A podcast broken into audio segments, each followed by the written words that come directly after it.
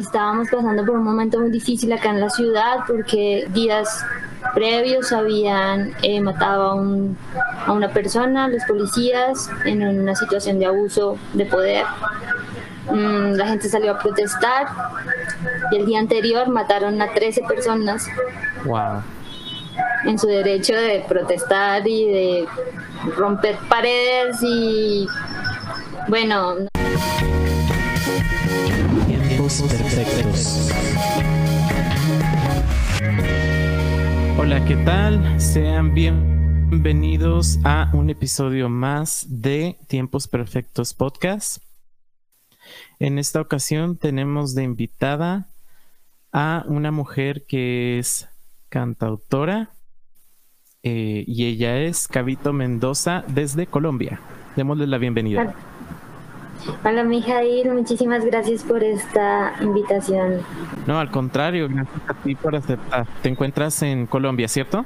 Sí, estoy en Bogotá. Sí, pues ya para la gente que, para la audiencia que va a ver el, el, programa después, estamos grabando en un viernes por la mañana. Entonces, para, para nosotros en este momento sí es así como que el fin de semana. Y qué manera de, terminar el fin de semana que platicando con una cantautora como tú. Cuéntanos un poquito de, tu experiencia. Eh, me, me, tocó ver del otro día un, un en vivo en Instagram donde estuviste deleitando a la audiencia con, con varias versiones acústicas de canciones tuyas. Platícanos un poquito de, de tu experiencia en la música, qué has hecho, cuánto tiempo llevas. Ok, bueno, primero gracias, gracias por la compañía ese día y por esas cosas bonitas y generosas que me dices.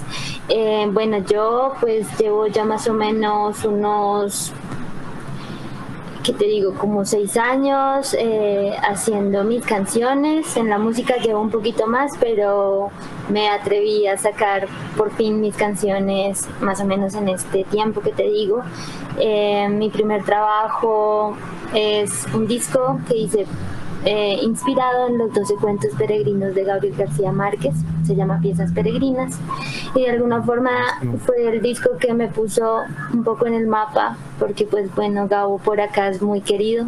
Eh, gracias a este proyecto pues he tenido la oportunidad de, de ir a muchos lugares de mi país a tocar. Eh, y pues también me ha permitido acercarme un poco a la literatura desde la música. Eh, he tenido la oportunidad también de participar en muchos proyectos de poesía musicalizada, entonces entre mi repertorio hay bastantes poemas musicalizados. Sí, eso te quería preguntar precisamente porque de pronto eh, percibía yo como que como que eres medio poetisa, ¿no? Eh, poesía? No, de no, de hecho, me considero muy mala letrista. Eh, pero bueno, estoy trabajando por mejorar mucho en eso. eh, siempre he sido muy insegura con, con, con, el tema de las letras, pero muy inquieta por conocer eh, y pues por estar como cercana a personas que me, que me ayuden a aprender y a, y a crecer en ese aspecto. Eh, y la literatura ha sido mi mejor amiga afortunadamente también se atravesaron los poemas porque siento que eso me ha permitido liberarme mucho a nivel melódico, aprender. ¿Y cómo funciona? Por ejemplo, eh, si tú tomas un, una poesía, un texto, ¿lo, ¿lo musicalizas tal cual? ¿Le buscas una melodía? ¿O si de pronto tienes que cambiar ciertas palabras o si, para que te eh, para que quede con los fraseos? O sea, ¿es basarte en la idea o es literalmente la, la letra del poema musicalizada eh, tal cual? Yo he sido muy juiciosa con eso porque siento profundo respeto por la obra de los poetas. Claro. Entonces, sí me he cuidado mucho de no alterar nunca palabras, nunca estructuras. Solamente lo he hecho con un poema de Federico Díaz Granados, un poeta bogotano, eh, pero porque sentía que tenía todo Sí, tenía todo el sentido hacer eso, es, esa, esa pequeña alteración que fue tomar unos versos y repetirlos como si fueran un coro. Eso fue lo máximo que, que me atreví. ¡Wow! Me parece impresionante porque de pronto, bueno, también creo que la, la poesía, bueno, también dependiendo del estilo de escritura, ¿cierto? Pero por lo general la poesía tiene también sus cadencias, sus rimas, eh, y pues es parecido también a cuando uno escribe letras, ¿no? Para, para una canción, porque sí, sí buscas la manera de, de las métricas y las rimas que, que queden en tiempos, ¿no? Entonces creo que pues no sé, me parece muy interesante. Eh, en el personal es un ejercicio que no he hecho. Eh, tomar un texto tal cual y, convertirlo. De pronto cuando yo empezaba a escribir, eh, hacía como que, como que mi prosa, por así decirlo, de que decía quiero hablar de esto y escribía yo, pero en prosa, no con métricas específicas, ¿no? Como otro tipo de poemas, como los haikus y estas cosas. Eh, y ya al momento de, buscar la melodía, o sea, era como que adaptar eso yo a la melodía, pues ahí ya cambiaba, eh, cambiaba las palabras, pero manteniendo el mismo mensaje. Entonces, me parece muy interesante esta cuestión de musicalizar un poema tal cual. Y, y es un ejercicio muy recomendado, te lo recomiendo mucho. Sí, está buenísimo. Eh, tienes una canción, no recuerdo ahora el nombre, pero es una canción que habla de varias eh, ciudades, varios pueblos colombianos que, han sido pues severamente afectados por, por la situación de, violencia y de inseguridad, ¿cierto? Sí, eh, es un poema, se llama Música para Desplazados eh, te voy a contar toda la historia del poema. Em, este poema es eh, parte de un concurso que hizo la Casa de Poesía Silva, que es una institución muy importante aquí en, Colombia. Y se hizo em, cuando estaban, em, el gobierno tenía una campaña que se llamaba Que en paz descanse la guerra. Y eh, lo que hizo José Zuleta Ortiz eh, fue tomar todas las poblaciones desplazadas por la violencia de que, que, estaban en la lista hasta el año 2003. Nosotros tenemos un conflicto armado interno muy fuerte que se combina, bueno, con toda la situación del narcotráfico, eh, todo el tema de no solamente el narcotráfico, sino también de la explotación de la tierra, la corrupción. Bueno, en fin, el caso es que nuestra, nuestro país está siendo golpeado de manera violenta desde hace muchísimos años. Y estas poblaciones em, hasta el 2003 pues eran un montón, pero cada vez esta lista crece y crece y crece más. Este poema fue ganador en esa época y bueno, toda la historia nos llevó a que en el 2016 eh, se hiciera eh, todo el tratado de paz, que fue un avance muy, muy grande para el país. Eh, lo que se esperaba era justicia, reparación, memoria, entender cuál era nuestra historia, conocerla para no poderla repetir, eh, que todas las partes, porque no podemos decir que aquí hay unos guerrilleros que son malos y que hay un gobierno de buenos, sino todas las partes han ejercido violencia contra el pueblo. Entonces la idea era que en ese tratado pues todos dijeran la verdad, se se estableciera la memoria y, bueno, finalmente el Tratado de Paz se sometió a un plebiscito y en ese plebiscito se hizo otra vez esa campaña que estaba eh, pues llevando a cabo la presidencia también, que en paz descanse la guerra, y me hicieron esa petición de que musicalizara ese poema. Y lo que pasó conmigo fue que yo a partir de esa tarea conocí mi país porque yo vivo en Bogotá, que es la capital del país, y estoy metida en mi burbuja de privilegio, en donde no vivo la violencia de la forma en la que lo viven mis hermanos colombianos. Eh, de esta forma conocí un montón de lugares que ni tenía idea que existían, no sabía dónde quedaban. Conocí sus historias y en serio tuve un, un, antes y un después de ese momento. Siento que muchos colombianos estamos pasando por ese proceso que ha sido bastante triste porque finalmente el tratado, eh, digo, el plebiscito salió negativo, la gente dijo no a la paz. Eh, muy poquitos, fue por muy poquito que, quedó que no, pero bueno, finalmente el presidente logró eh, que se que se implementara, pero el cambio de, de, gobierno, pues esto ha ido en picada. Desde que estamos con el nuevo gobierno, las masacres se han incrementado, la violencia se ha puesto mucho más densa y ese tratado, pues nada, ya queda muy poco que, que se pueda rescatar. tan, sí, Estamos en un momento de una crisis muy profunda que ya la estamos sintiendo en la ciudad y de hecho el día que, que hice el live en, eh, el que viste, em, estábamos pasando por un momento muy difícil acá en la ciudad porque días previos habían eh, matado a, un, a una persona, los policías, en una situación de abuso de poder. Mm, la gente salió a protestar y el día anterior mataron a 13 personas. Wow. En su derecho de protestar y de romper paredes y bueno, no sé, como hacer ver su rabia en cosas, pero esta gente pues respondió con, con la fuerza y, y, pues bueno, ya empezamos a sentir lo que sienten estas poblaciones o lo que han sentido estas poblaciones durante años y años de repente se, se filtran videos de gente que, que tiene sus celulares y, y, se ve el abuso de autoridad y, y, estas cuestiones.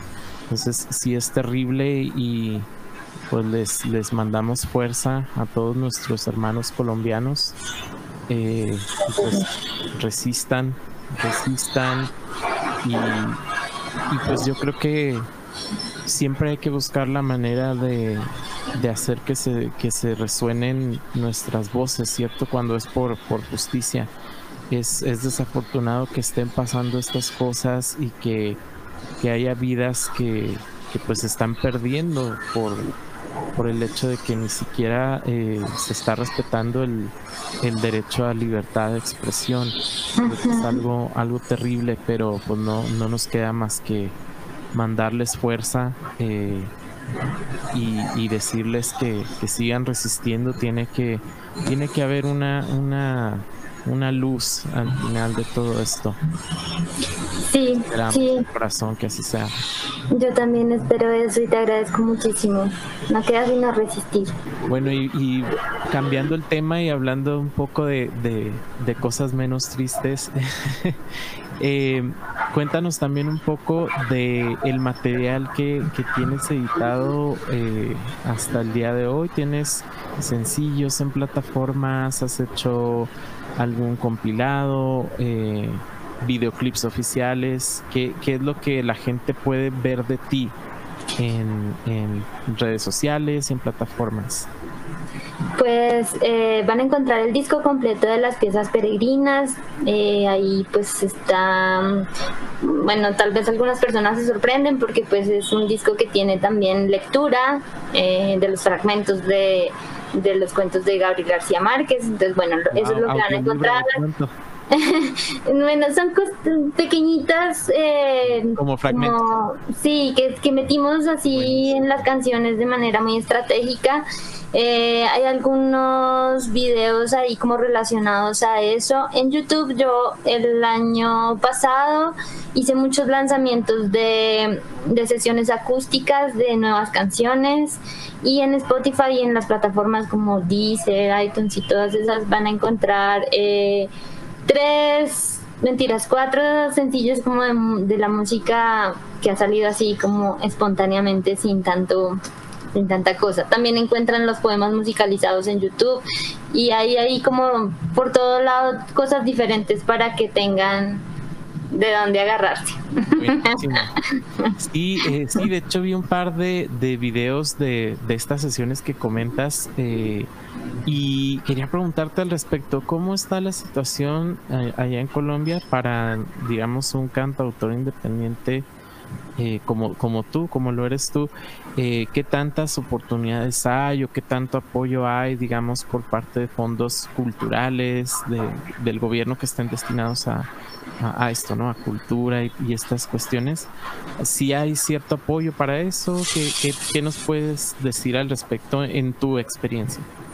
Em, pues estaría mal que yo dijera que no hay ningún apoyo porque casi todo lo que ha sucedido conmigo ha sido con apoyo, eh, pero no es suficiente, somos muchos, entonces eh, los presupuestos son muy pequeñitos, sin embargo, hasta el gobierno anterior aguantaba, como que lo lográbamos, podíamos ahí como medio sostener la situación.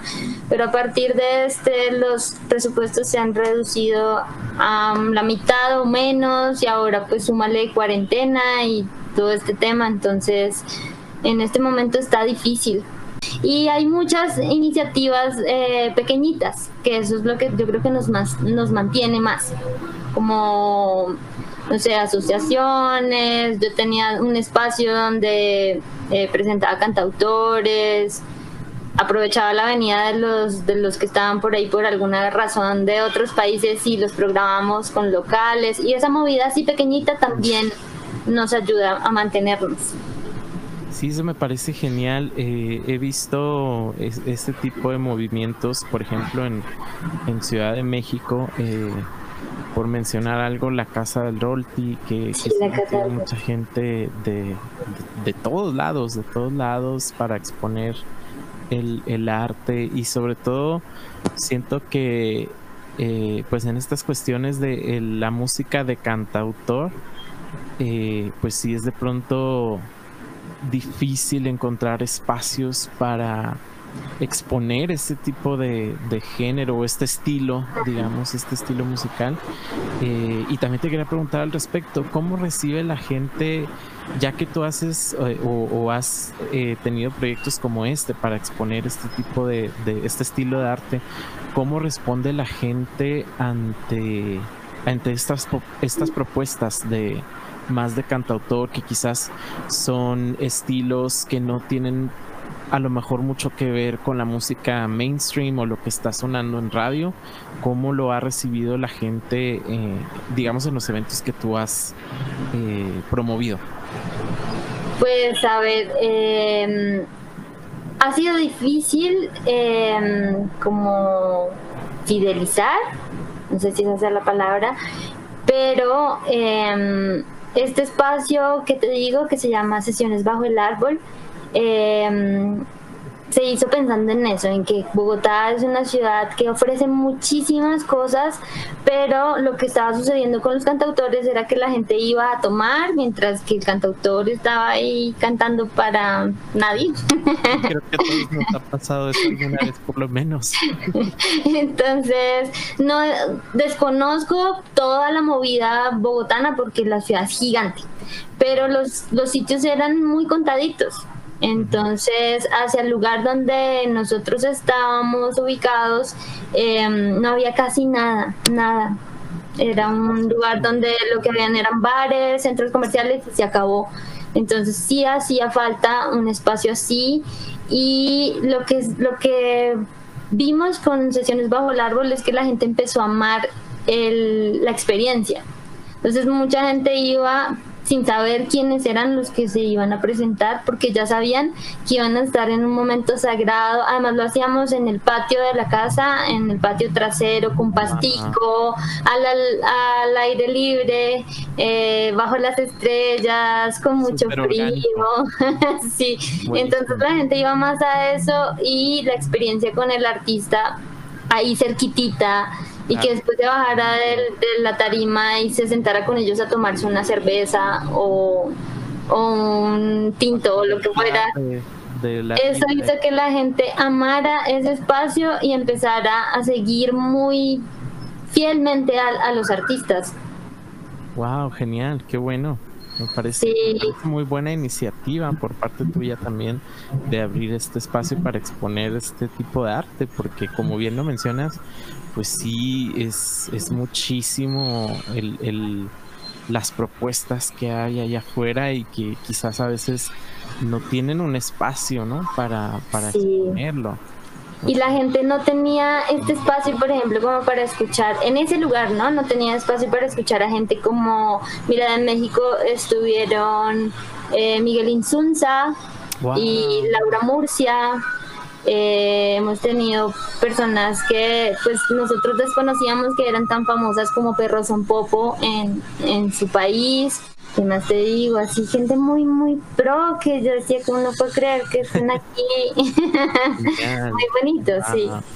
Qué bueno. Y ese proyecto sigue vigente. Bueno, obviamente ahorita por la situación que se está viviendo, pues no hay manera de, de, reunirnos en espacios públicos y todo esto, pero más bien la, la pregunta sería, eh, una vez que se levante pues toda esta situación y podamos volver a hacer eventos en vivo y todo esto, ¿planeas continuar con, con este espacio o, todavía? Sí, sí tenemos una ventaja y es que acá hay mucha gente que ha cerrado, que han pues quebrado por la situación, porque no, no se pueden mantener los lugares, no se puede mantener un arriendo, eh, un alquiler de un espacio.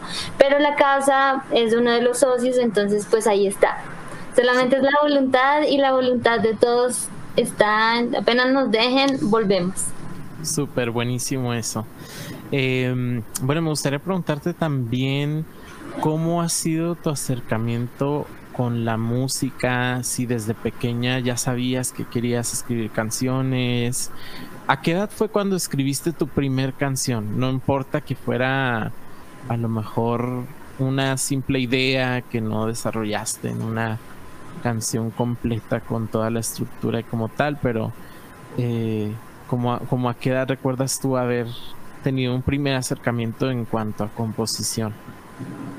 Bueno, pues yo, mi acercamiento a la música viene de mi familia, pero no, cuando yo digo eso, la gente se imagina como que no, que esto era pues todo musical y esto todos cantábamos al desayuno y al almuerzo y todo se sentía así. Y no, eh, exacto, sí, como la novicia rebelde.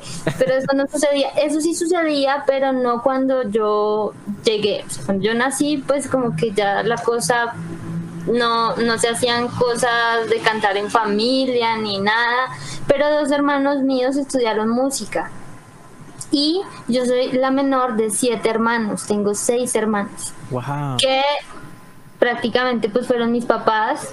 Eh, entonces yo recibí un montón de influencia de la música que cada uno escuchaba. Y las canciones siempre estaban las canciones, entre las canciones fueron las que me amarraron a mí a la música, yo entré a estudiar y en la educación del momento, eh, pues yo me alejé mucho de las canciones y empecé pues a estudiar cosas de guitarra clásica y luego guitarra eléctrica, entonces muchos estudios, mucha cosa que me alejó de las canciones, pero cuando entendí que no tenía, no era muy buena como en todo lo que estaba haciendo, dije, pero yo qué estoy haciendo acá y las canciones eran las que me devolvieron a, a sentirme, a sentir que tenía un lugar en la música. Eh, y mi canción, la primera canción que hice, la hice como a los 20 años ya grande, muy grande. Pero esa canción me dio a entender que sí podía ser, porque como te decía, yo entré a estudiar a la Academia Superior de Artes de Bogotá, que es un espacio muy exigente, en donde la gente tenía que entrar ya con un conocimiento. A mí me costó, tuve que hacer dos años de formación en otro lugar, de hecho hice tres porque estudié en otro lugar, y cuando entré mis compañeros todos eran muy, pero muy buenos, que toda su vida, desde que tenían cinco años, han estado metidos en la música, sus papás eran las vacas sagradas de la música folclórica, de no sé dónde, no sé qué, y yo me sentía... De conservatorio y todo esto, ¿cierto? Sí, pero la SAP tiene la particularidad de que es como muy dedicada a la música popular, al folclore. Entonces se ve mucho música, todas las músicas colombianas muy ricas, como somos tan diversos, eh, parecemos como muchos países. Eh, entonces había esa línea de profundización, como de conocer las músicas del Caribe, del Pacífico, del llano, de la música andina. y pues la música colombiana tiene su rollo, es complicada.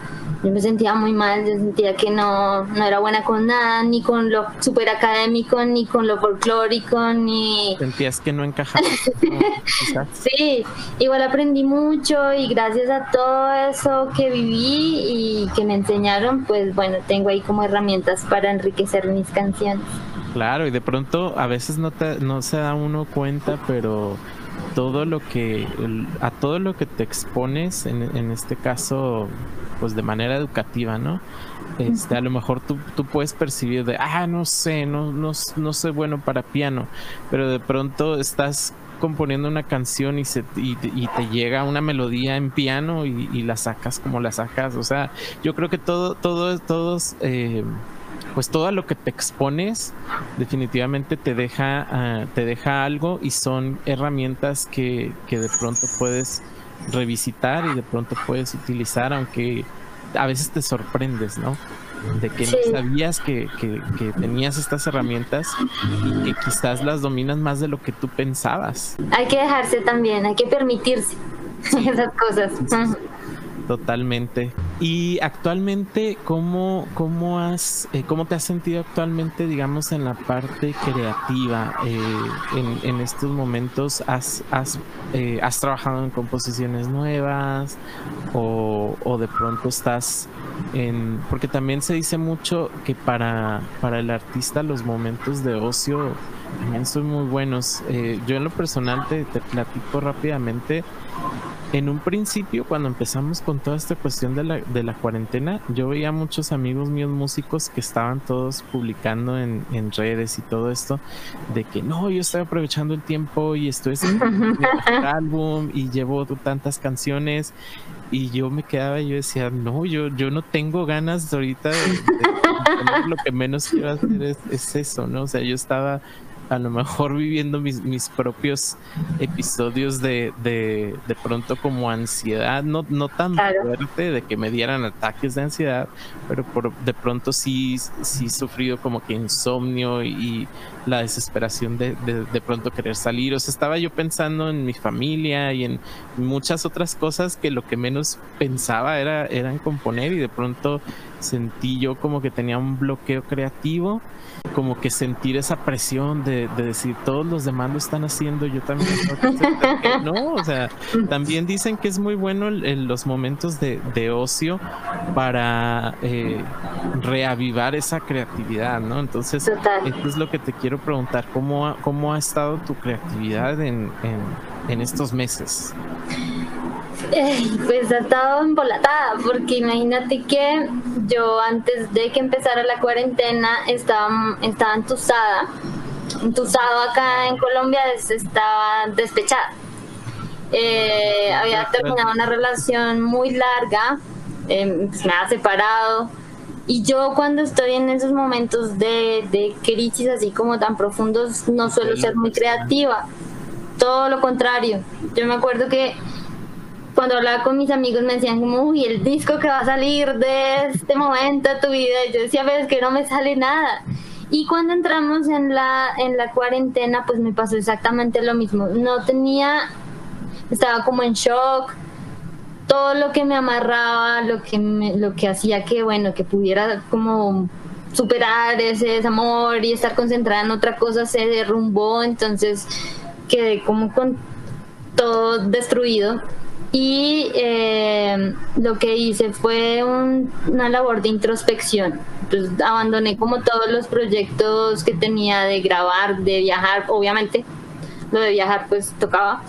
Eh, y me dediqué a observar cosas en mí y me di cuenta que no estaba disfrutando tanto el hecho de tocar, de tocar, de cantar porque el año pasado había estado muy enferma y no, no me dolía mucho tocar, me dolía mucho cantar, entonces ese fue como el, lo que empecé a hacer, como a procurar disfrutar de, de, ese acto de sentarse con la guitarra y ya, y cantar y, y pasarla buena. De pronto, a mí también me llegó a pasar que dejé de disfrutar eh, hacer muchas cosas que normalmente disfrutaba, ¿no? Bueno, en mi caso fue un poquito más como depresión, quizás, eh, quizás es común que, que a veces tenemos eso y no nos damos cuenta, pero por, por, eso me di cuenta, o sea, porque yo, yo normalmente disfruto tomar mi guitarra y cantar eh, para mí solo, o sea, simplemente practicar una canción que me gusta, lo que sea, y, y, como dices, o sea, de repente sentía como que lo hacía como en automático, como que ya no lo disfrutaba igual, y ya a veces no tenía ganas de, agarrar mi guitarra y ponerme a,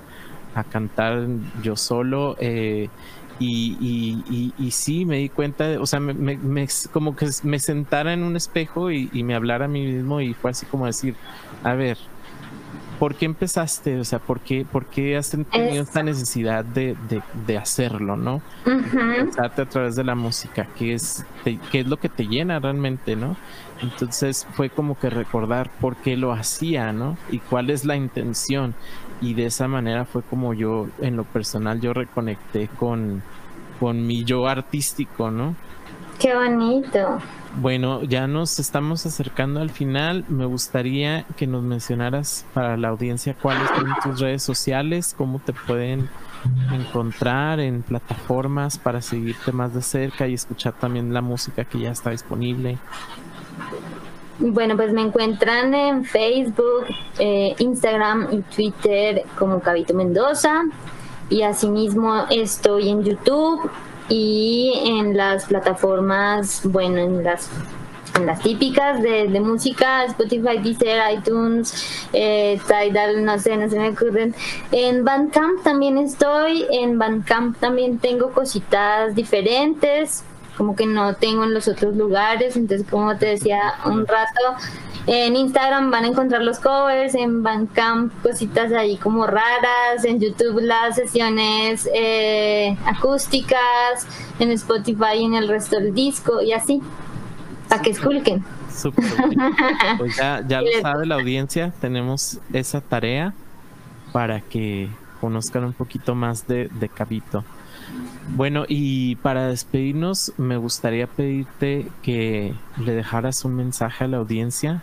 No sé qué, qué, le quieras decir a la audiencia. Gracias a ti por esta invitación. Me hizo muy feliz, me pareció muy, muy agradable hablar contigo. Gracias. Eh, el mensaje, bueno, yo creo que este es un tiempo difícil, no solamente para los colombianos, sino para el mundo.